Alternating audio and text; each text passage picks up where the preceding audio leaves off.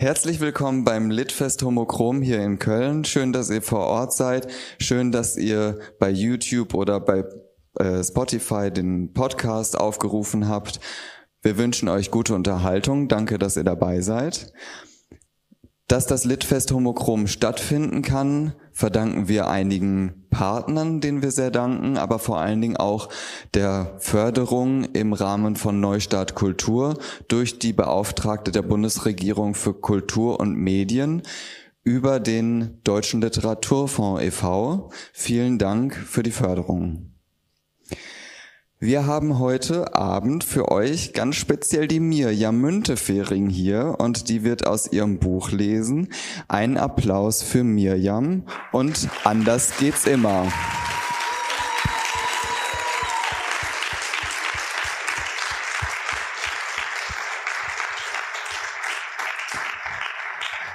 Mirjam, darf ich dir die Bühne sofort überlassen oder? Gerne. Ja. Dann trolle ich mich mal. Gute Unterhaltung.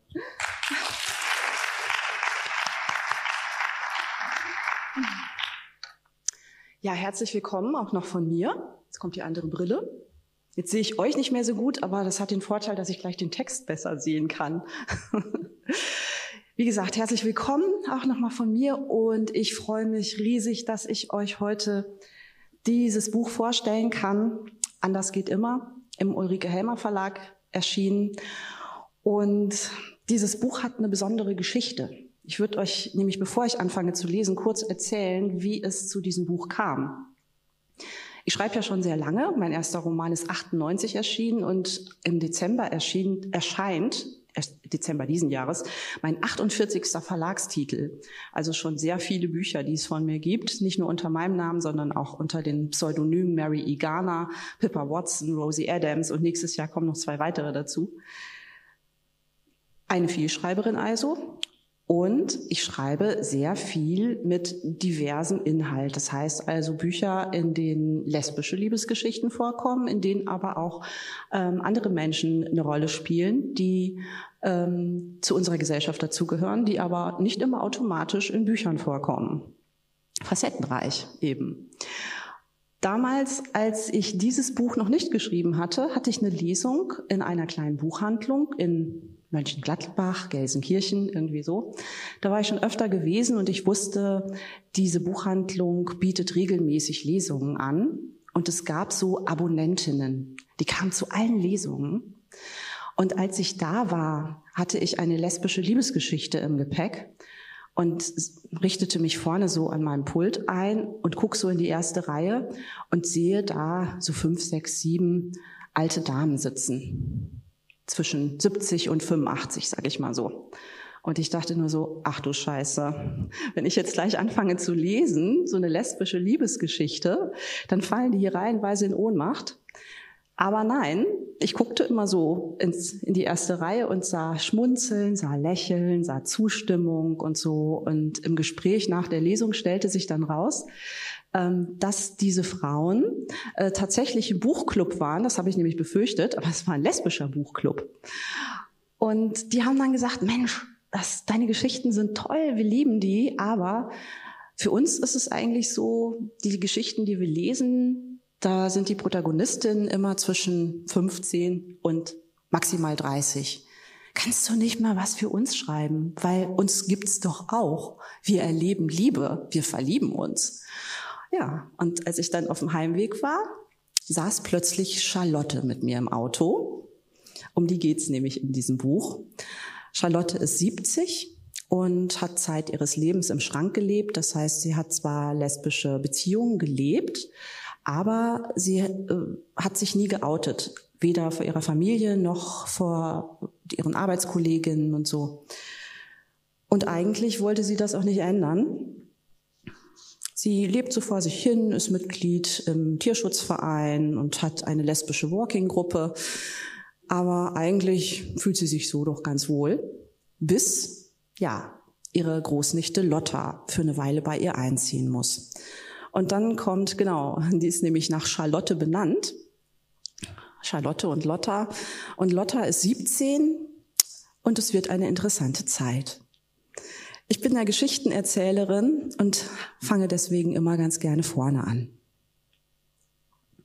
Ach so, das, das Buch ist in, äh, mal aus der Sicht von Lotta und mal aus der Sicht von Charlotte erzählt. Und wir beginnen mit Lotta. Ich brech zusammen. Ich muss tatsächlich zu Tante Charlotte ziehen. Nur weil meine dämliche ältere Schwester sich nicht damit begnügen kann, ein Baby zu bekommen, wie alle anderen auch. Nein, sie muss natürlich gleich Drillinge werfen. Dabei ist Christine erst 24 und schwört bei allem, was ihr heilig ist, und das ist jede Menge, fürchte ich, dass sie nichts mit Hormonen gemacht hat. Jetzt ist sie sowas wie eine gesalbte Kuh mit drei goldenen Kälbern. Alle Welt ist völlig fasziniert von ihr. Neulich war nach den etlichen Zeitungsfritzen sogar ein Fernsehsender bei ihr. Man könnte meinen, sie fängt demnächst an, übers Wasser zu laufen. Aber bei aller Göttlichkeit schafft sie es leider nicht, ihre drei Belger selbst zu versorgen. Mama muss unbedingt bei ihr bleiben, weil sie sonst Depressionen bekommt oder so. Also Christine, nicht Mama. Denn die ist mit ihrem Bemutterungsdrang natürlich gerade voll in ihrem Element. Dabei war es eigentlich so gedacht, dass sie nach der Geburt und der ersten Woche bei Christine und Jens wieder nach Hause kommt. Wir wollten dann später zusammen runter nach Regensburg fahren und die heilige Familie für ein Wochenende besuchen, damit auch ich die goldenen Kälber bestaunen kann. Aber nein, Christine muss es mal wieder anders haben. Sie sagt einfach, sie schafft es nicht allein und natürlich springt Mama gleich drauf an. Und Papa, der als Ingenieur sowieso meistens unterwegs ist und irgendwo im Rest der Welt Brücken baut, ist auch gleich herbeigeeilt und hängt nun auch noch bei ihnen rum. Nur ich sitze hier oben in Bochum, allein. Und das ist ihnen leider mit einem Mal auch aufgefallen. Abgesehen davon, dass ich schon jetzt nicht mehr weiß, was ich mir zu essen machen soll, mal ehrlich, wie viele unterschiedliche Nudelsoßen gibt es? Nicht viele, oder? Ist nämlich auch noch die Sache mit dem Verschlafen passiert. Dabei war es echt keine Absicht. Ich wollte gar nicht blau machen. Es war ja nicht mal Mathe oder eine Doppelstunde Latein, das ich verpasst habe, sondern Bio. Das mag ich eigentlich ganz gern. Nur dumm, dass die Olle Schubert gleich Alarm geschlagen hat, als ich nicht aufgekreuzt bin. Angeblich hat sie's ja nur gut gemeint. Aber das sagen die ja immer. Na, und als ich dann rausstellte, dass ich nicht von einem brutalen Massenmörder hingemeuchelt worden war, sondern einfach noch in den Federn lag, hatte ich offenbar die eine Chance auf ein süßes, selbstständiges Leben verwirkt. Mama war plötzlich der Meinung, es gehe wirklich nicht, dass ich ein halbes Jahr lang hier ganz allein in unserem Haus wohne und mich selbst versorge. Oberstufe hin oder her, ich sei ja doch erst 17. Und zuerst dachte ich, hey, geil, dann wohl ich doch bei einer meiner Freundinnen. Aber irgendwie hat es damit nicht geklappt. Ramona und Nadine hätten in ihren dicken Häusern zwar genug Platz, aber offenbar haben sie die Erlaubnis ihrer Eltern nicht bekommen, so wie ich das verstanden habe. Und Annabels Zimmer in der Mietwohnung ist so winzig, da passt auch mit viel Geschiebe kein zweites Bett rein. Deswegen ziehe ich morgen zu Tante Charlotte. Genau genommen ist sie ja meine Großtante, die zwei Jahre ältere Schwester meiner Oma Irmgard, die aber schon eine ganze Weile tot ist. Und meine Patentante und Namensgeberin ist sie außerdem. Schönen Dank auch. Ich würde ausrasten, wenn mich jemand Charlotte nennt. Bin heilfroh, dass alle nur Lotta zu mir sagen. Vor allem aber ist Tante Charlotte die einzige unserer weit verzweigten, buckligen Verwandtschaft, die hier in der Nähe wohnt. Zwar in der Nachbarstadt, aber sehr weit draußen. In unsere Richtung. Günstig, dass ich von dort bequem meine Schule mit dem Bus erreichen kann. Das Haus ist nicht gerade riesig, aber es hat ein Gästezimmer. Ideal, weil ich sonst die Schule wechseln müsste und das wäre wirklich das allerletzte. Vor allem im Moment, wo sich der Englischunterricht gerade so extrem interessant gestaltet, wegen dem neuen Referendar, der aussieht wie Orlando Bloom. Voll krass. Tante Charlotte ist also die einzige, die für eine vorübergehende Unterkunft in Frage kommt. Das soll ich ihr aber bloß nicht sagen, hat Mama mir eingeschärft. Tante Charlotte soll lieber denken, dass Mama sie für diese wichtige Aufgabe aus etlichen Kandidaten extra ausgewählt hat. Na, meinetwegen. Wenn sie's happy macht, werde ich das genau so sagen. Was ich Tante Charlotte aber sonst noch sagen könnte, ist mir schleierhaft. Ich meine, sie ist uralt, 70, um genau zu sein. Also scheintot. Kein blassen Schimmer, was ich mit der so reden soll. Wenn wir uns mal sehen, zu Mamas Geburtstagen zum Beispiel, spricht sie meistens mit Mama und ihren Freundinnen. Das war schon immer so. Einmal war sie auch zu Weihnachten bei uns. Aber sie ist nicht so der Oma-Typ, der Kindern Geschichten vorliest oder mit ihnen zusammen Kekse backt. Hat halt selbst keine Familie, auch keinen Mann oder so. Meinetwegen, geht mich ja nichts an. Aber was soll ich denn mit ihr quatschen, wenn wir zum Beispiel zusammen essen oder so? Das Einzige, was mir da einfällt, ist ihr Hund, der so lange Ohren hat, dass er sich beim Laufen manchmal drauftritt. Ganz im Ernst. Peggy? Nee, Maggie? Oder Holly? Ach, scheiße, das wird bestimmt hirnrissig verkrampft. Charlotte. Soll ich mich nun geschmeichelt fühlen oder empört sein? Das Ganze sah wirklich ziemlich nach einer Absprache aus. Jedenfalls habe ich mich einfach überrumpeln lassen und bin jetzt die Vorsitzende unseres Tierschutzvereins. Na egal, aus welcher Motivation Sie mich gewählt haben, ehrlich gesagt, ich freue mich auf diese Aufgabe. Ich fand sowieso schon seit längerem, dass Sigrid nicht mehr so engagiert ist. Gerade die Hunde, die abgegeben werden, weil sie irgendein unerwünschtes Verhalten zeigen, brauchen eine gute Pflegestelle. Wenn ich mir vorstelle, was aus meiner Molly geworden wäre, wenn ich sie nicht ordentlich erzogen hätte. Wahrscheinlich ein vor Angst kläffendes und schnappendes Vieh, das keiner mit der Kneifzange hätte anfassen wollen. Ja, Wahrscheinlich ist es wirklich das Beste, dass ich jetzt die Zügel in die Hand nehme. Ich habe auch schon die ein oder andere Idee. Vielleicht sollte ich gleich für kommende Woche eine Sitzung einberufen. Nein, besser ich warte erst mal ab, wie sich die Situation hier zu Hause entwickeln wird. Ich will es nicht darauf beschwören, aber es könnte ja sein, dass Lotta Heimweh bekommt. Zwar ist sie hier nicht weit entfernt von zu Hause, aber es ist eben nicht ihr vertrautes Umfeld. Teenager sind da ziemlich empfindlich, habe ich mal gelesen. So ähnlich wie junge Hunde. Und da wäre es nicht schön, sie gleich einen ganzen Abend allein zu lassen. Natürlich könnte ich ihr auch anbieten, sie zur Versammlung mitzunehmen.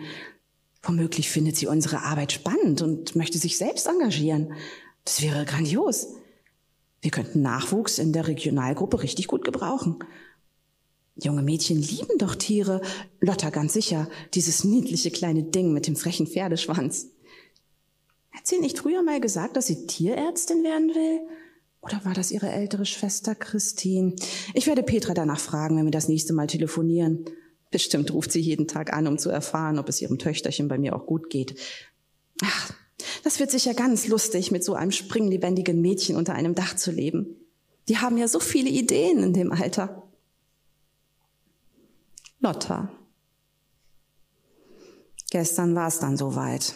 Tante Charlotte hat mich mit dem Auto abgeholt. Weil Mama die beiden großen Koffer und die Reisetasche mit zu Christin genommen hat, musste ich kom komplett improvisieren. Blöderweise hatte es morgens echt noch mal geschneit. Hallo, wir haben Mitte Februar, also Frühling, oder? Und da habe ich alles, was nicht nass werden darf, in Plastiktüten gesteckt die Wii-Konsole, die wichtigsten Spiele, die paar Musik-CDs, die ich nicht auf dem iPod habe, mein Tagebuch, ach ja, und mein ganzes Schulgedöns, was Tonnen wiegt. Meine Klamotten, ja, viel sind's ja leider nicht, habe ich einfach in meine große pinke Kuscheldecke gewickelt und mit dem Gürtel vom Bademantel fest verschnürt. Unterwäsche und so kam, kam natürlich in eine Tüte. Wäre ja oberpeinlich, wenn der Gürtel irgendwie aufgeht und Tante Charlotte plötzlich vor meinen BHs steht. Ich meine, nicht, dass es da wahnsinnig viel zu sehen gäbe. Über die 75a bin ich immer noch nicht raus. Trotzdem, wir kennen uns ja kaum. Jedenfalls war ich top organisiert, als sie hier anrückte. Mama, die beim Packen für unsere Familienurlaube immer rumjammert, dass ich so chaotisch bin, wäre echt stolz auf mich gewesen. Aber wenn ich mal was richtig gut hinbekomme, sieht's natürlich wieder kein Schwein. Na, vielleicht erzählt Tante Charlotte es ihr ja, wenn sie super wichtig miteinander telefonieren. Gott sei Dank hat Tante Charlotte ein Kombi, so dass es keine Platznot gab. Der halbe Kofferraum ist nämlich schon belegt von der Hundebox. Und Molly war natürlich auch dabei, bellte mich erstmal ein bisschen an, aber dann hat sie mich wohl erkannt. Jedenfalls wedelte sie mit dem Schwanz und wuselte um mich rum. Hattet ihr eigentlich mal ein Haustier? fragte Tante Charlotte, während sie mir zusah, wie ich Molly die langen Ohren kraulte. Nö, sagte ich. Mama meint, die schleppen zu viel Dreck rein. Ich bin mir nicht hundertprozentig sicher, aber ich glaube, als Antwort kam eine Art Grunzen. Kann mich auch geirrt haben. Irgendwie passt es ja nicht zu einer Oma, so ein Geräusch von sich zu geben. Andererseits ist Tante Charlotte auch sonst nicht das, was man sich unter einem echten Großmütterchen vorstellen würde. Als sie sich ins Auto beugte, um einen meiner Plastikbeutel zu verstauen, habe ich das Etikett ihrer Jeans gesehen. Sie trägt Levi's. Hammer. Das Haus selbst ist schon ganz niedlich, muss ich sagen. Ein altes Fachwerkhaus. Ich musste aber feststellen, dass ich offenbar schon eine Weile nicht mehr hier gewesen bin. Auf dem Grundstück des Hofes, zu dem Tante Charlottes Haus mal gehört hat, stand nämlich früher eine ziemlich baufällige alte Scheune. Die ist nicht mehr da. Besser gesagt, sie ist komplett und total umgebaut und das Ganze sieht jetzt aus wie Villa Kunterbund.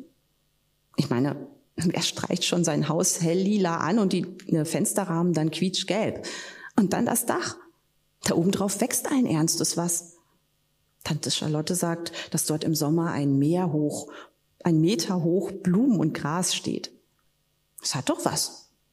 Ist längst nicht so spießig und ordentlich wie in unserer Siedlung. Ich glaube aber, das ist auch der Grund, wieso wir Tante Charlotte nicht so wahnsinnig oft besuchen. Mama und Papa würden sich neben so einem Ökohaus wahrscheinlich nicht besonders wohlfühlen. Ich schon. Ich habe ja Gott sei Dank ihr Spießergehen nicht geerbt, anders als Christine. Die würde wahrscheinlich meinen Schwager Jens so lange Feuer unterm Hintern machen, bis er seinen super-duper Rasenmäher da hochhieft, um der grünen Invasion Herr zu werden.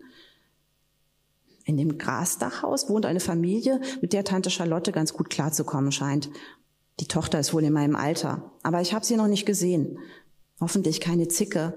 So wie es aussieht, nehmen wir nämlich den gleichen Schulbus. Den Außentest hatte mein vorübergehendes Zuhause also bestanden. Auch die Tatsache, dass Charlotte WLAN hat und ich mit meinem Laptop darüber online gehen könnte. Aber in meinem Zimmer dann der erste Schock. Ich habe keinen Fernseher. Was ist das denn bitte für ein Gästezimmer? Und wie bitte soll das gehen?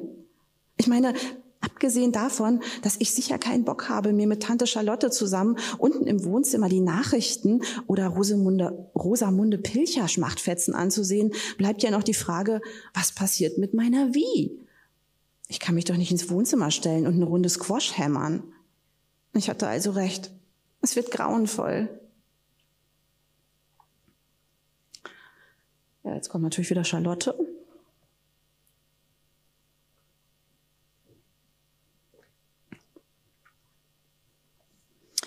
Mag sein, dass die vielen Jahre allein mich ein bisschen empfindlich gemacht haben, aber ehrlich gesagt dachte ich wirklich, mich trifft der Schlag, als ich Lotta abholte.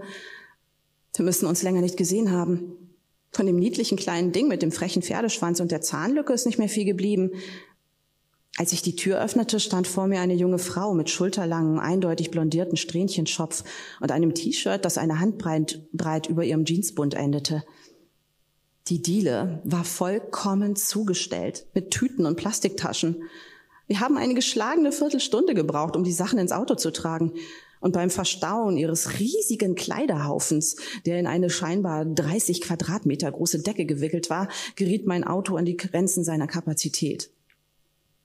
Weil ich auch die Hundebox benötigte, um all die Sachen im Wagen zu verstauen, musste sich Lottas schicke schwarze Stiefelchen auf der Heimfahrt den Fußraum des Beifahrersitzes mit Molly teilen, was weder Lotta noch Molly zu behagen schien. Molly ist es nicht gewohnt, dass jemand auf dem Beifahrersitz sitzt und sie sich an enge Lederstiefel quetschen muss. Und Lotta, na, was will man erwarten von einem Mädchen, dessen Mutter keine Tiere im Haus haben will, weil sie Dreck reinschleppen? Diese Aussage fand ich jedenfalls sehr interessant. Wie heißt es doch so schön? Kindermund tut Wahrheit kund. Mir gegenüber würde Petra sowas nämlich nie sagen, weil sie genau weiß, dass ich ihr dazu ein paar Takte geigen würde. Ihre Mutter, meine vor acht Jahren verstorbene Schwester, war auch so.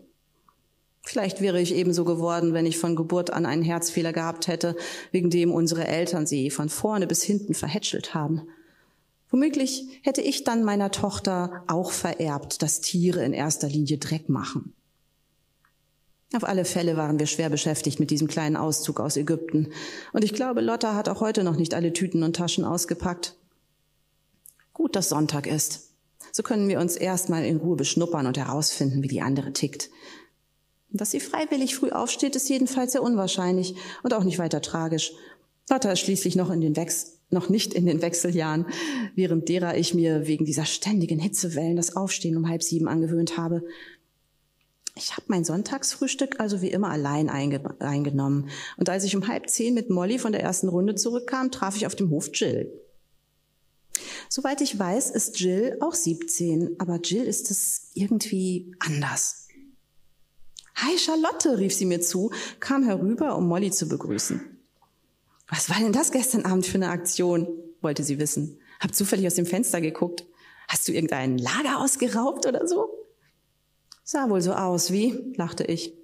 Aber ich glaube, wenn ich damit auf den Schwarzmarkt ginge, würde ich nicht viel dran verdienen. Die Sachen gehören meiner Großnichte, Lotta. Sie wohnt eine Weile bei mir. Oh, machte Jill und verzog den Mund. Nein, nein, nichts Schlimmes, sagte ich rasch. Meine Nichte hilft nur ihrer älteren Tochter mit den Babys. Sie hat nämlich Drillinge bekommen. Und Lottas Vater ist geschäftlich viel unterwegs, deswegen braucht Lotta vorübergehend eine Bleibe. Drillinge, staunte Jill. Na, wie eine dreifache Tante sah sie, wie heißt sie? Lotta? Aber nicht aus. Du hast sie gesehen? Hm, sie war schwer zu übersehen, würde ich mal sagen, grinste Jill. Dann wandte sie sich um und lief vom Hof. Ein fröhlicher Wirbelwind mit zerzausten braunen Haaren, die in alle Richtungen abstanden. Sie hat so etwas Natürliches an sich. Ich schaute ihr versonnen nach und ertappte mich bei dem Gedanken, wie schade ich es finde, dass Lotta nicht ein bisschen mehr so ist wie sie. Lotta. So, der erste Tag ist geschafft. Der erste Tag von wie vielen? Bis zu den Sommerferien sind es noch so viele Tage und viel zu viele davon sind Sonntage.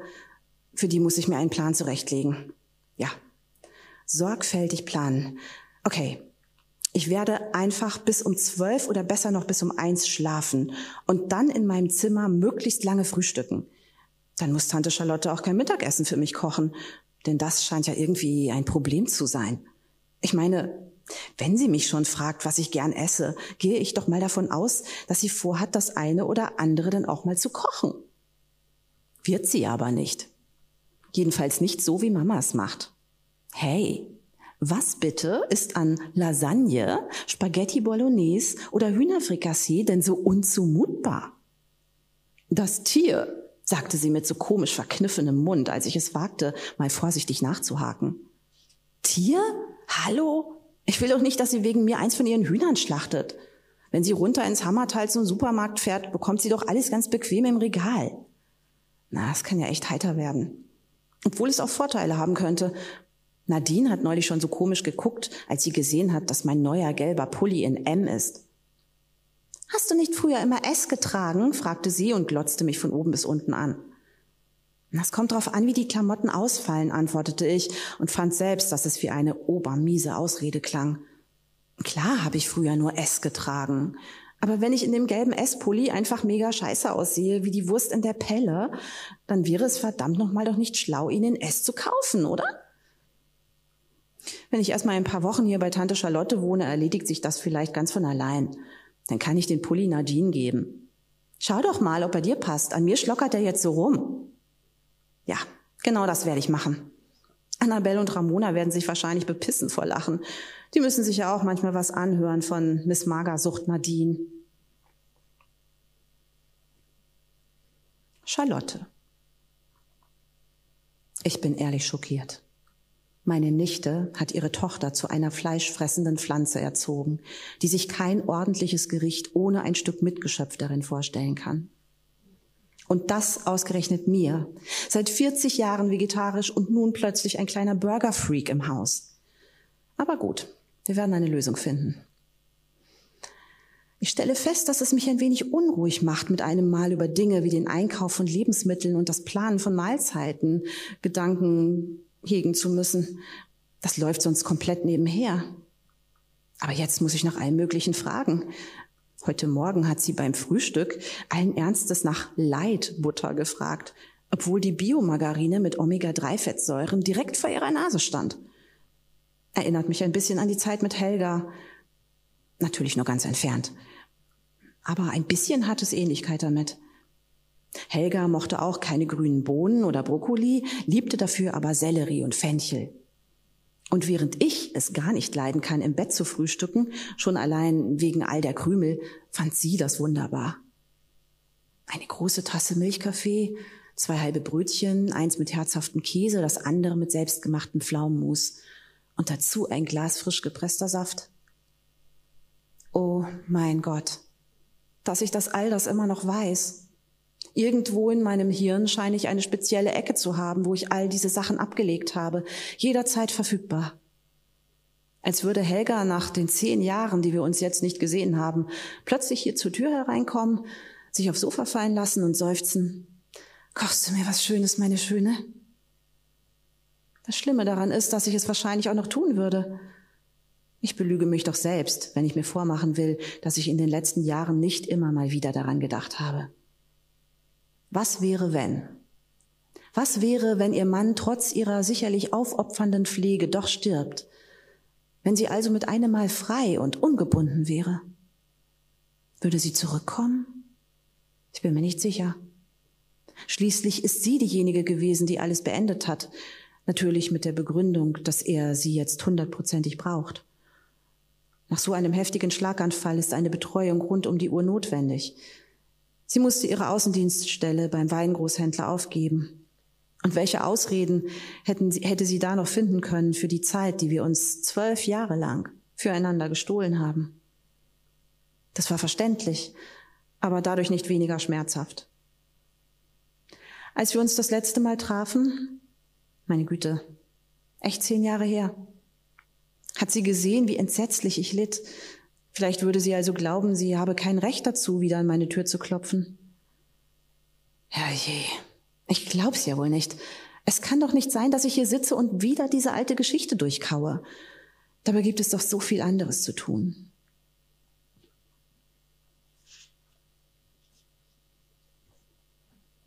Lotta. Keine Ahnung, was ich erwartet hatte, aber nach dem, nach dem, was Tante Charlotte mir beim Abendessen so alles über die Nachbarstochter erzählt hat, dachte ich, sie muss super cool sein. Ich meine, wenn eine schon als voll schlau gilt und dazu noch drei Musikinstrumente spielt und ihre Eltern eine richtige Band haben. Eine Band mit echten Auftritten vor Publikum und so. Mama kann nicht mal einen Song, den sie im Radio hört, richtig mitsingen. Ich war also voll nervös, weil ich sicher war, dass ich gegen die nur ablosen kann. Deswegen habe ich heute den neuen gelben Pulli an. Ich habe gestern Abend noch das M-Schild rausgetrennt. Und meine Lieblingsjeans. Aber dann komme ich an die Bushaltestelle und denke als erstes, das kann sie doch nicht sein. Ich meine, die hatte Korthosen an, in braun. Überhaupt war alles an ihr braun. Ihre Haare, ihre Augen, ihre Schuhe, die macht gar nichts aus sich. Dabei sieht sie eigentlich nicht schlecht aus. Naturlocken, voll krass. Die würde ich auf jeden Fall lang wachsen lassen an ihrer Stelle. Eine klasse Figur und ein hübsches Gesicht. Und für die Pfirsichhaut würde ich töten. Aber dann so ein unspektakulärer Auftritt. Pff. Ich habe mir natürlich nichts anmerken lassen. Wir haben Hi gesagt und ein bisschen gequatscht über meine Schwester und die drei goldenen Kälber und darüber, wie einsam der Hof hier liegt. Echt ein Schweineglück, das direkt gegenüber die Bushaltestelle ist. Jill hat erzählt, dass ihre Eltern die Scheune vor drei Jahren gekauft und umgebaut haben. Und seit zwei Jahren wohnen sie hier. Sie so? Ich find's total schön hier. Das ist tausendmal besser als die Wohnung in der Stadt, die wir vorher hatten. Ja, verstehe ich, habe ich gesagt. Wir haben auch ein Haus, aber meine Eltern haben es leider in eine totale Spießersiedlung gesetzt, wo im Sommer immer ein Riesenkrach ist, weil alle Nachbarn mit allen nur denkbaren motorbetriebenen Gartengeräten unterwegs sind. Die sah mich einen Moment lang verdutzt an, doch dann lachte sie plötzlich. Und zwar so sehr, dass sie sich im Halt, halt, dass sie sich im Haltestellenschild Wer hat das geschrieben? Dass sie sich am Haltestellenschild festhalten musste. So witzig war das doch jetzt auch nicht, oder? Na, fein, wenn sie sich, wenn sich wenigstens eine von uns richtig gut unterhalten hat. Das ist bei mir nämlich schon eine Weile her. Ich fasse es nicht, dass ich mich jetzt wahrscheinlich jeden Tag richtig auf die Schule freuen werde, weil es zu Hause so öde ist. Oder sogar ein bisschen gruselig. Da liegen doch allen Ernstes Spritzen in der einen Küchenschublade. Ich dachte im ersten Augenblick, ach du Scheiße, ist Tante Charlotte ein Junkie oder was? Aber dann hat sie mir erklärt, dass sie Diabetes hat. So genau kenne ich mich da nicht aus, hat irgendwas mit Zucker im Blut zu tun. Jedenfalls finde ich es echt spooky, dass sie sich jeden Morgen so eine Nadel in den Bauch oder ins Bein oder so jagt. Das könnte ich nie im Leben. Gott sei Dank konnte ich auch abwenden, dass ich morgen Abend mit zu der Versammlung von Tante Charlottes Tierschutzgruppe gehen muss. Als ich sie fragte, ob da auch Leute in meinem Alter sind, sagte sie nämlich, noch nicht, aber wir würden uns über Nachwuchs sehr freuen. Nö, danke.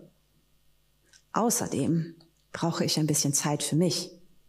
Ich muss in Ruhe, in Ruhe darüber nachdenken, wie ich es hinkriegen kann, dass dieser affenscharfe Englischreferendar mit mir rummacht. Torben Meyer. Das ist nämlich jetzt mein Ding. Wieso krieg immer ich die unlösbaren Aufgaben? Als ich dran war, mir eine für Nadine auszudenken, war ich voll human. Das Ganze war echt nicht schwer. Schließlich hat Ramona ihr sogar geholfen, indem sie oben neben dem Kunstraum den Feueralarm ausgelöst hat. Während alle rausrannten, war es ein leichtes, ins Lehrerzimmer zu huschen und aus den Jacken und Taschen die ganzen Autoschlüssel einzusammeln. Na gut, Pech, dass der Hausmeister bei der anschließenden Suchaktion schon ziemlich bald auf die Idee kam, im Mädchenklo den Abfall auszuleeren.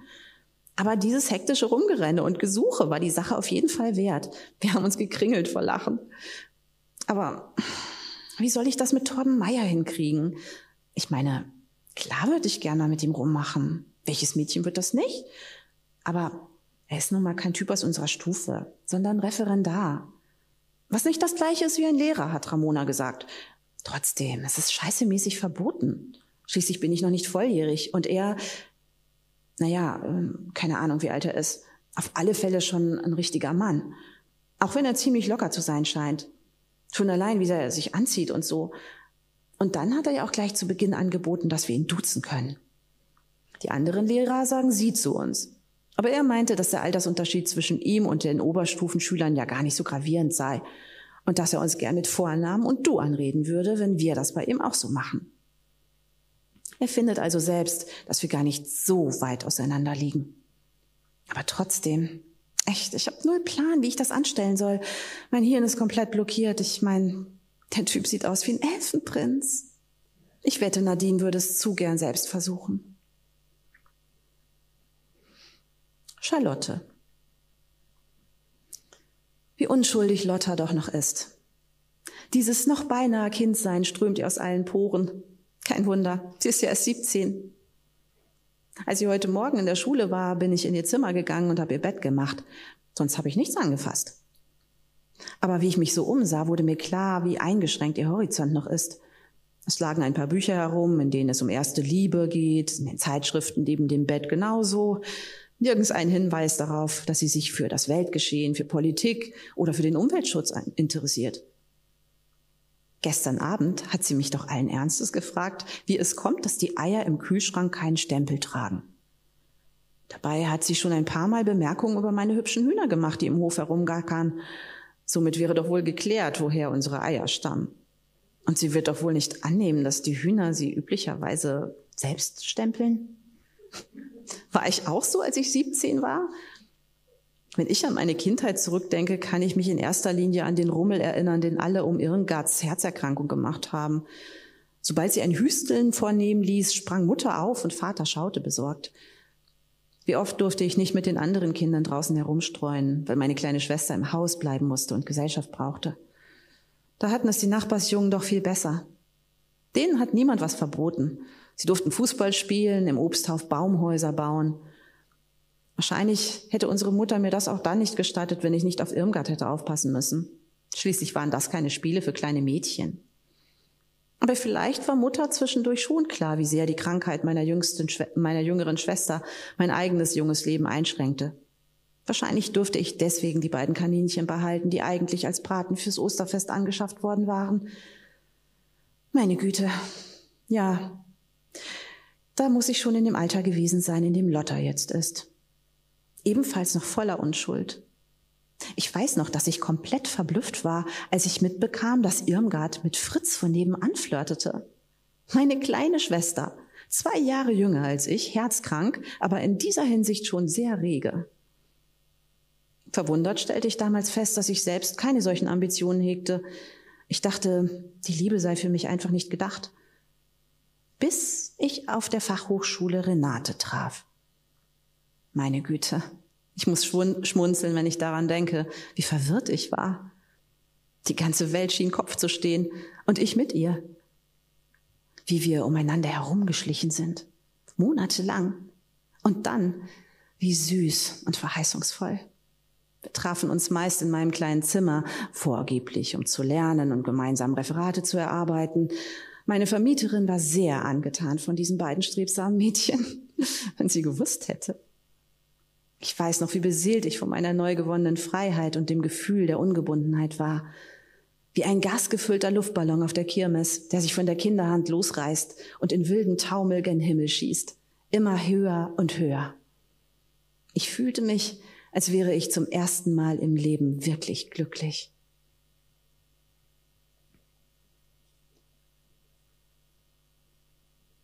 Schwein muss der Mensch haben.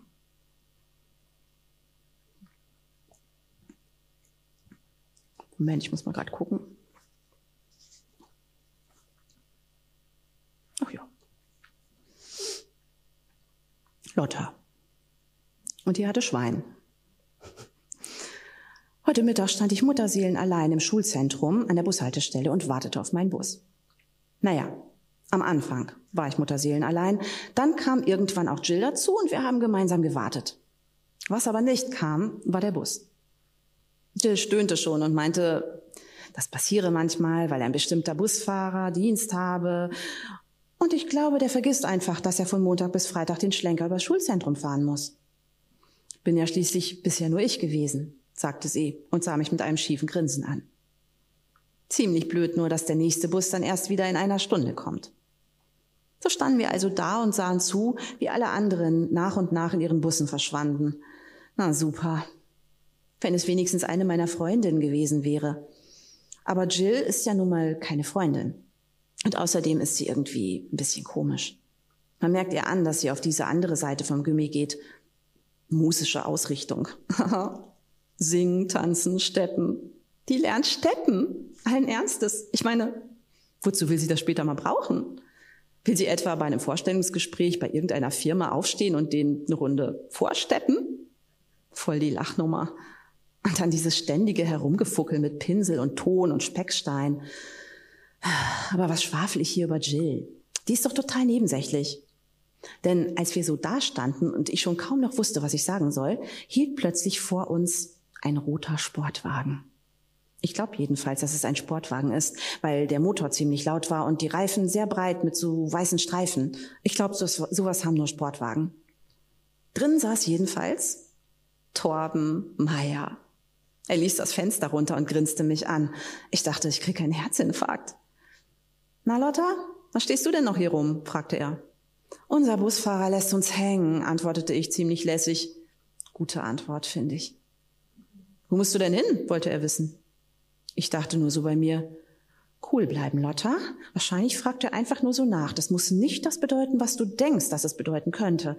Auch wenn wenn er das uns... Eh? Ach, das lassen wir mal weg. äh, Richtung Chemnade. Ich wohne da für eine Weile bei einer Tante auf einem ziemlich einsamen Hof auf der anderen Seite der Ruhr, sagte ich. Na, dann spring mal rein. Ist genau meine Richtung, sagte er und winkte mit der Hand. Ich hatte recht, ich hatte recht. Er wollte mich echt nach Hause fahren. Voll krass. Aber ähm, da war ja auch noch Jill die mich ansah, als fände sie diesen absolut göttlichen Typen ziemlich abtörend. Ich blickte zurück und dachte, dass es wohl ziemlich daneben wäre, sie jetzt allein hier stehen zu lassen. Aber da sagte Torben auch schon, deine Freundin kann natürlich auch mit. Ich sah Jill auffordernd an. Ehrlich, ich glaube, dass sie tatsächlich erst ablehnen wollte. Aber dann sah sie, dass ich schon meine Tasche über die Schulter schwang und dann kam sie doch mit. Ich setzte mich natürlich nach vorne. Schließlich hatten wir ja mir die Gelegenheit zu verdanken. Und Jill stieg hinten ein.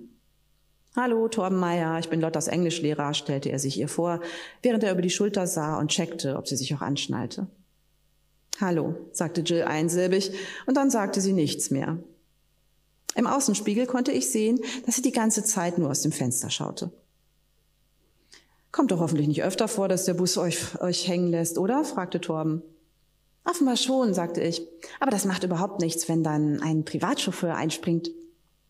Er lachte und ich lachte mit. Nur Jill saß da und guckte aus dem Fenster. Na, das mache ich doch gern, sagte Torben und zwinkerte mir zu. Natürlich nur ganz kurz, so von der Seite. Schließlich musste er ja auf die Straße schauen. Aber ich bin ganz sicher, dass er gezwinkert hat. Und plötzlich wurde ich voll aufgeregt. Ich meine, eigentlich habe ich bisher geglaubt, dass ich diese Aufgabe, die Nadine sich da für mich ausgedacht hat, sowieso nicht hinkriegen kann. Schließlich bin ich keine Lolita, die einfach loszieht und sich den tollsten Typen der Schule angelt. Wäre ja auch okay.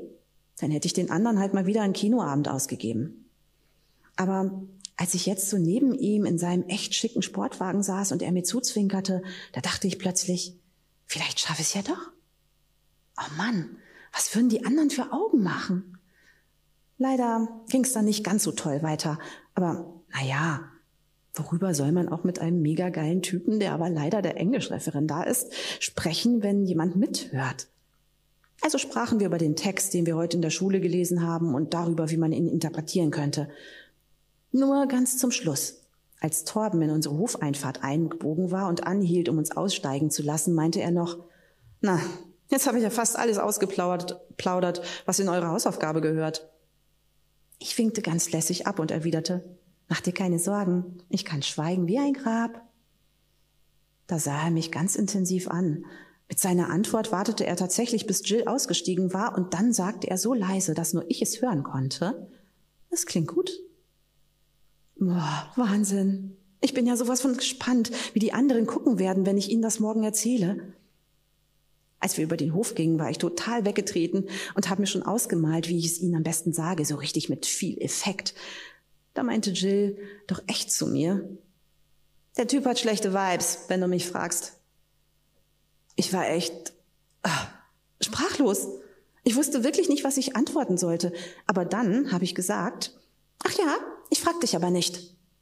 Das war ja wohl die beste Antwort auf so einen voll blöden Spruch.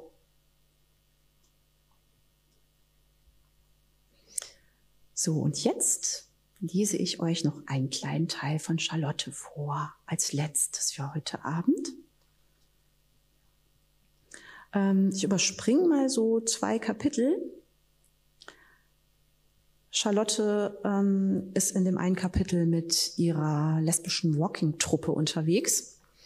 Und die Frauen da ähm, würden sie ganz gerne dazu bringen, dass sie doch endlich mal aus ihrem Schrank rauskommt und ihr Coming Out hat. Aber Charlotte findet, das hat ja alles überhaupt keinen Sinn, wenn es da überhaupt kein Objekt der Liebe gibt. Aber natürlich geht es ihr trotzdem nicht aus dem Kopf.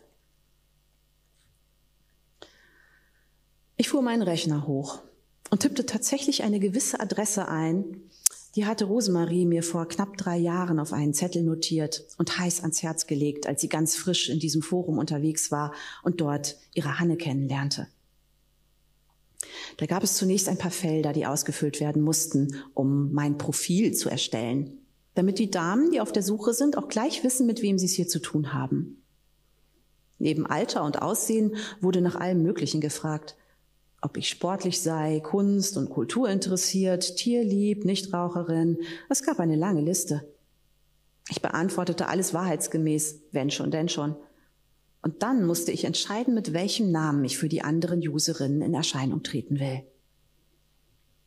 Ich hatte schon gesehen, dass einige ziemlich verwegene Namen benutzten. Eine Weile überlegte ich, ob ich Fantasie genug begabt bin, um mir auch einen hübschen auszudenken. Doch dann schien es mir doch am besten, meinen Vornamen mit meinem Alter zu kombinieren.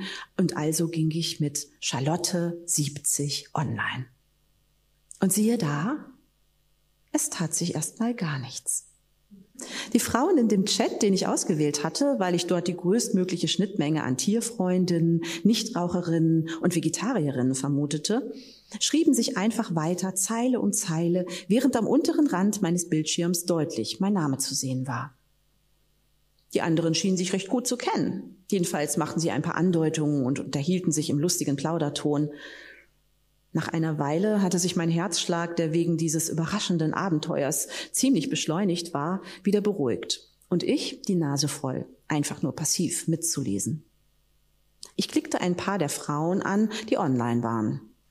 Auf diesem Wege fiel mir Konstanze Dancing auf.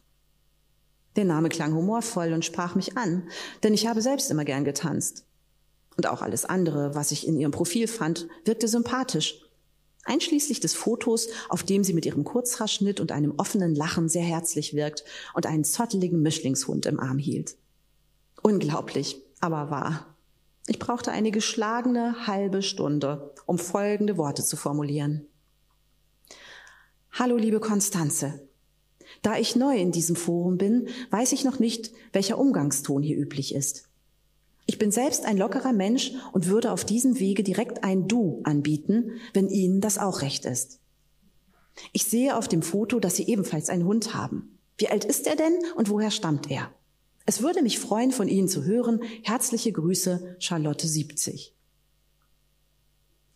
Ein paar Minuten dauerte es noch, bis ich diese Zeilen etwa zehnmal durchgelesen hatte und endlich auf die Enter-Taste drückte, um sie abzuschicken. Dann saß ich dort und wartete. Konstanze Dancing war immer noch online, doch sie antwortete nicht. Ja, dachte ich, vielleicht braucht sie dazu genauso viel Zeit wie ich. Das könnte eine lange Nacht werden. Währenddessen las ich wieder den Chat der anderen Frauen mit. Ich weiß noch, dass Rosemarie anfangs jeden Tag dort mitgechattet hat. Sie entdeckte Hanne und die beiden begannen sich persönlich zu schreiben. Der Computer wurde zu einem der wichtigsten Elemente in Rosemaries Leben. Selbst wenn man bei ihr zu Besuch war, blinkte im Hintergrund der Bildschirm immer bereit, eine neue Nachricht der offenbar so wunderbaren Hanne zu übermitteln. Doch als Rosemarie und Hanne sich nach ein paar Wochen zum ersten Mal trafen und beide von Amors Pfeil tief getroffen wurden, avancierte der Rechner in null nichts von etwas, das eben noch auf derselben Stufe wie Essen, Trinken, Sauerstoff stand, zu einem Staubfänger, der seitdem nur noch benutzt wird, um gemeinsame Reiseziele auszuloten. Die beiden hatten diese Möglichkeit hier wirklich nur genutzt, um einander zu finden. Hieß das aber nun, dass diese Frauen, deren Unterhaltung ich mitlesen konnte, selbst auf der Suche waren? Bestand der einzige Grund, aus dem sie hier ihre Freizeit verplemperten, aus unerfüllten Sehnsüchten, ähnlich den meinen? Ich muss zugeben, der Gedanke war alles andere als erfreulich. Verloren brütete ich gerade in dieser düsteren Wolke aus Endlebenskrise vor mich hin, als mein Bildschirm einen Ton von sich gab. Über meinen deprimierenden Überlegungen hatte ich die tanzende Konstanze ganz vergessen. Doch als ich hinsah, stellte ich fest, dass die eingegangene Nachricht gar nicht von ihr stammte. Der Absender lautete Niagara. Und dort stand Charlotte. Ich bin sicher, dass es das Schicksal gibt. Und das flüstert mir gerade zu, dass ich dich unbedingt kennenlernen sollte. Magst du? Hörst du auch das Rauschen des nahen Wasserfalls? Ich saß auf meinem Stuhl und las es wieder und wieder. Etwas Gutes hat dieses Medium auf jeden Fall. Die Gegenüber merkt nicht sofort, wenn man sprachlos ist. Das war ich nämlich. Ich starrte auf Niagaras Zeilen und empfand eine Mischung aus Verblüffung, Empörung und einem dritten Gefühl, das ich zunächst nicht greifen konnte. Doch dann musste ich mir eingestehen, dass ich schlichtweg geschmeichelt war. Eine hatte mich auserwählt. Sie hatte unter all den Userinnen ausgerechnet mich ausgesucht, mein Profil durchstöbert, sich von meinem Geburtsjahr nicht abschrecken lassen, das etwas unscharfe Foto von Molly und mir als anziehend genug empfunden und sich spontan entschieden, mir zu schreiben. Noch mehr als das. Sie hatte mir auf eine Art und Weise geschrieben, die sehr persönlich klang. Sie sprach von Schicksal, und obwohl mir solche Gefühlswallungen als verstandesgesteuerten Menschen eher fremd sind, berührte mich ihre Selbstgewissheit tief. Als ich die Hand hob, um ein erstes schüchternes Hallo zu tippen, ertönte hinter mir plötzlich ein piepsiges Stimmchen. Tante Charlotte, hast du vielleicht eine Kopfschmerztablette? Ich fuhr so heftig herum, dass die Maus vom Schreibtisch äh, fiel. Im letzten Augenblick schaffte ich es noch, zu verhindern, dass das Gerät auf dem Boden zerschellte. Lotta, die in einem schlabberigen T-Shirt, das ihr bis halb auf die Oberschenkel reichte, in der Zimmertür stand, starrte mich an. Und ehe ich darüber nachdenken konnte, was ich da tat, hatte ich mit der geretteten Maus rasch ein paar Klicks gemacht und das komplette Programm geschlossen. Du äh, hast Kopfschmerzen? fragte ich danach so dumm, wie man eigentlich nur fragt, wenn man gerade bei etwas Verbotenem erwischt worden ist. Sie nickte. Als ich sie näher betrachtete, fiel mir jedoch auf, dass sie sich den Bauch hielt. Aha, Wahrscheinlich hatte sie ihre Tage und es war ihr peinlich, sich mir anzuvertrauen. Ich ging zu meinem Arzneischränkchen und gab ihr eine Tablette, die auch bei Menstruationsbeschwerden gut hilft. Keine von uns sprach ein Wort. Als sie mit der Tablette in der Hand wieder die Treppe hinaufwankte, kam mir der Gedanke, dass wir uns verhielten wie zwei, die beide ein Geheimnis haben. So, und da möchte ich für heute mit der Lesung enden. Ihr merkt, jetzt wird's gerade spannend. und ähm, ja, natürlich taucht Niagara nochmal auf, das ist ja klar. Und für Lotta wird's auch ein paar Überraschungen geben. Mit Torben und mit Jill. Ja, Applaus. Dankeschön.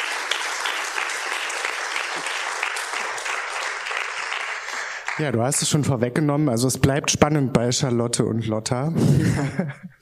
Charlotte entdeckt also gerade das Internet für sich. Ja, also das sollten wir uns auf jeden Fall nicht entgehen lassen, da nochmal nachzulesen, wie die Geschichte weitergeht. Ja, du schreibst bedarfsgerecht, würde ich sagen. Also die Idee entstand ja scheinbar aus dem lesbischen Buchclub, der im Publikum saß und schwuppdiwupp war die Idee entstanden. Wo nimmst du deine Kreativität her? Also du hast ja auch schon gesagt, du schreibst schon sehr lange. Irgendwann müssten doch die Ideen ausgehen, oder? Ähm, also ich habe tatsächlich auf meinem Laptop so eine Schatztruhe, wo ich äh, Gedanken ähm, und Dateien sammel. Ähm, das sind so viele, dass ich die wahrscheinlich nie werde schreiben können, weil es immer wieder neue dazukommen.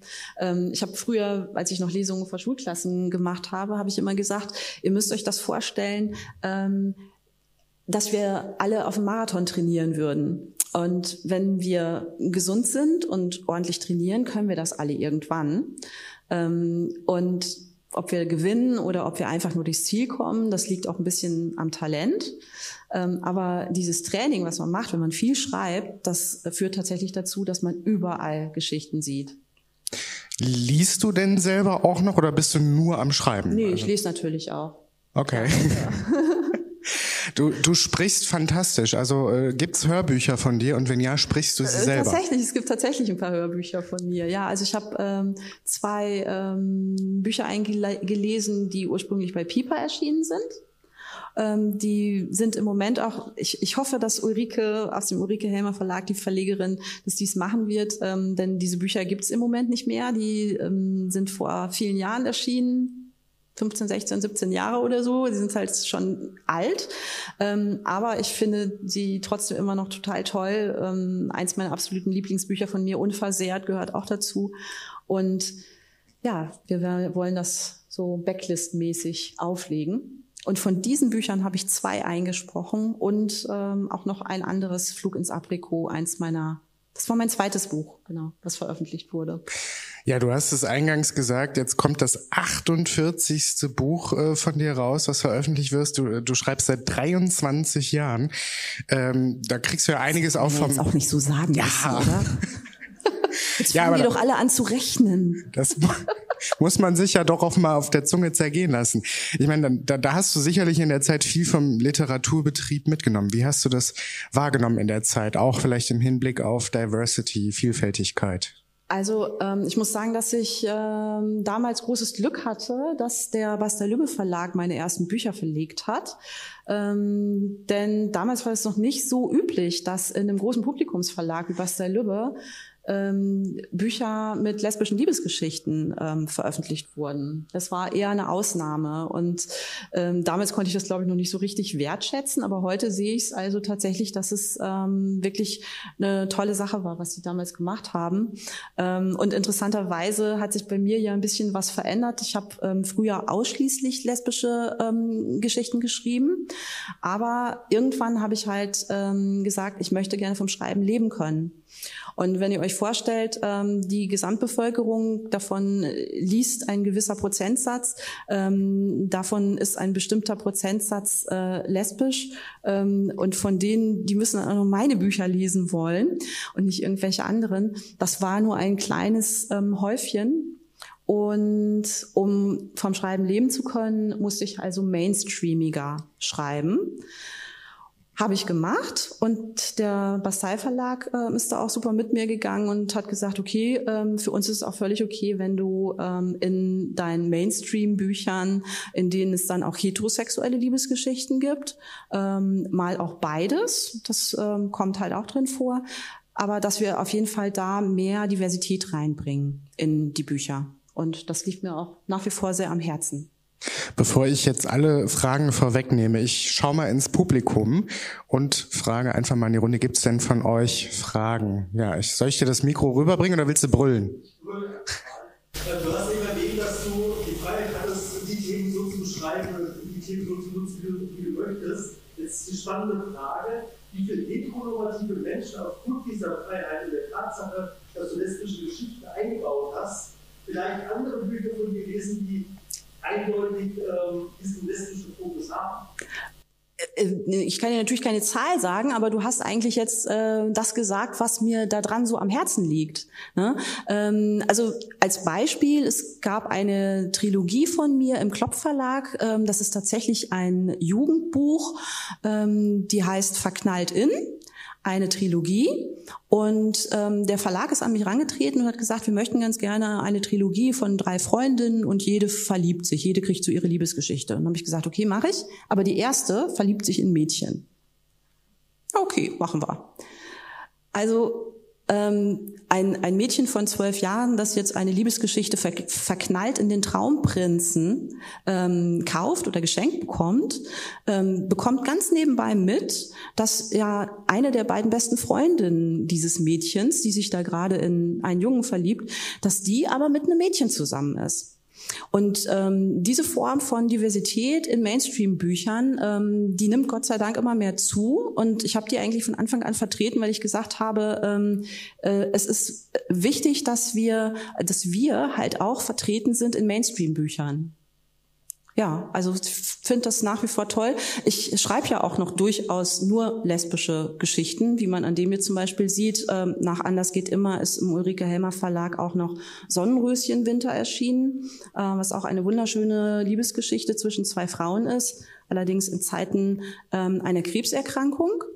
Ähm, wo die beiden sich ineinander verlieben, also auch eine ungewöhnliche Liebesgeschichte. Ähm, also solche Bücher schreibe ich auch noch, aber halt auch die Mainstream. Es gibt ja immer ein erstes Mal. Ähm, hast du als erfahrene Autorin denn äh, Tipps für andere, die gerne schreiben möchten, sich aber nicht aufraffen können oder nicht trauen? Also, was ich auf jeden Fall empfehlen kann. Bis Corona kam, war ich eine Gegnerin von Social Media. Ich fand es total doof. Ähm, hier vorne lacht schon jemand. ähm, ich habe immer gesagt, nee, das brauche ich nicht. Und so. Ähm, aber ich habe dann im letzten Jahr gedacht, ach scheiße, ist immer so einsam, so zu Hause und guck doch mal und so. Und ähm, habe mich äh, bei Instagram ein bisschen reingewurschtelt und so und habe da inzwischen wirklich äh, tolle Menschen ähm, kennengelernt. Also nicht nur AutorInnen, die äh, mit denen ich zum Beispiel ähm, facettenreich lesen gegründet habe. Das ist ein Hashtag und wir sind eine AutorInnengruppe, die also viele verschiedene ähm, ähm, Menschen beinhalten, ähm, äh, People of Color, ähm, non-binär, bisexuell, ähm, lesbisch, schwul, ähm, also viele ähm, Facetten unserer Gesellschaft. Ja. Ähm, ich habe aber auch Menschen kennengelernt, die schreiben möchten und dann natürlich fragen, wie geht das denn? Ja, ähm, also auch die können sich miteinander vernetzen. Also das wäre so das eine. Und das andere natürlich, ähm, geht raus, macht Workshops, macht Seminare, schreibt durchs Schreiben und durchs Teilen mit anderen hat man dann irgendwann die Erfahrung und traut sich vielleicht dann auch und macht nicht die Fehler, die ich früher gemacht habe. Ähm, findest du, dass Literatur ausreichend gefördert wird, also dass AutorInnen genug Unterstützung bekommen? Oh, die Frage, du hast mir ja vorhin deine Fragen gezeigt, aber die habe ich überhaupt, äh, die habe ich überlesen, also da muss ich jetzt tatsächlich mal drüber nachdenken. Ähm, also ich glaube, es gibt irgendwie kaum Förderung. Also früher, vor 20 Jahren, habe ich sehr viel mehr Lesungen gemacht. Ähm, Im Moment mache ich auch wieder, habe ich diverse Anfragen bekommen, weil die Fördertöpfe voll sind durch Corona. Aber ja, also insgesamt ist es eigentlich nicht, nicht mehr so gut, wie es früher mal war. Ja gut, dass es so Möglichkeiten wie hier und heute Abend gibt beim Litfest Homochrom. Ich gucke noch mal ins Publikum. Gibt es noch Fragen aus dem Publikum? Ich springe mal runter.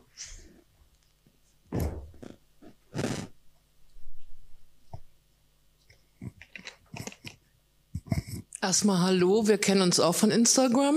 Hallo. Ja, da sind wir befreundet, wir haben uns aber noch nie gesehen. Ja, hallo. Freue mich. Ich würde mich, mich würde interessieren, ob die Ladies von dem Buchclub, die Lesbischen, das Buch schon kennen und wie die Reaktion darauf war. Ob die Eine, sich wirklich vertreten fühlen als Ü70 ja. äh, in, in dem Buch. Also eine von denen hat mir tatsächlich mal eine E-Mail geschrieben, als das Buch rauskam. Das ist ja jetzt auch schon fünf Jahre alt und so. Ähm, und ähm, ja, hat gesagt, ey, klasse.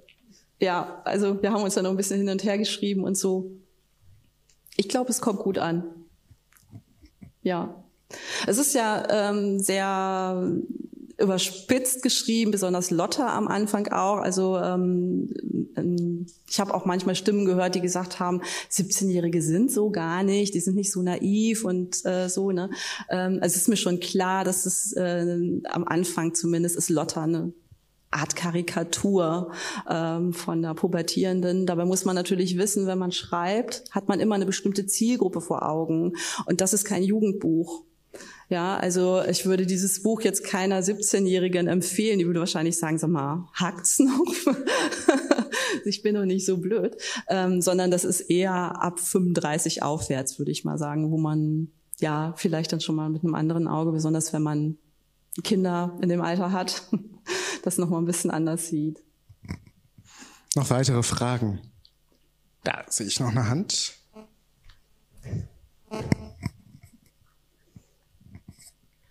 Ähm, könntest du dir Self-Publishing vorstellen, wenn es jetzt irgendwie Geschichten vielleicht auch gibt, die einen Verlag nicht haben möchte oder aus welchen Gründen auch immer aktuell nicht nehmen kann, die dir aber total am Herzen liegen, wo du sagst, die möchte ich definitiv schreiben, die möchte ich der Welt zeigen? Ähm, kann ich mir durchaus vorstellen. Ähm, vor ja, auch das hat sich extrem geändert. Also ich sag mal, vor 15 Jahren oder so hätte ich mal gesagt, macht bloß kein Self-Publishing. Aber gerade durch die Social Media ähm, und ja auch die, durch die Möglichkeiten, die es mittlerweile gibt, ähm, kann äh, Self-Publishing auf jeden Fall auch eine Möglichkeit sein, ähm, zumindest das erste oder das zweite Buch ähm, gut ja zu platzieren. Also ähm, im Moment ist es nur so, ich, äh, ich ich bin ausgebucht, ich habe gar keine Zeit, um Bücher zu schreiben, äh, die jetzt nicht bei einem Verlag ähm, schon quasi unter Vertrag sind. Also nach meinem zweiten Buch war es halt immer so, dass ich mit den Verlagen schon im Vorfeld ähm, einen Vertrag hatte. Also ich mache dann quasi beim Verlag ein Angebot. Ich sage, guck mal, ich habe hier die und die Idee mit einem Exposé ähm, und der Verlag sagt dann, oh, ist eine super Idee, da machen wir dann den Vertrag und dann gibt's halt ähm, auch ein Abgabedatum und den Umfang des Werkes und so weiter. Ähm, aber Self-Publishing ist auf jeden Fall eine gute Sache und ja, auf jeden Fall. Eine Frau mit einem schier unerschöpflichen Schatz an Inspiration und Kreativität. Anders geht immer von Mirjam Müntefering.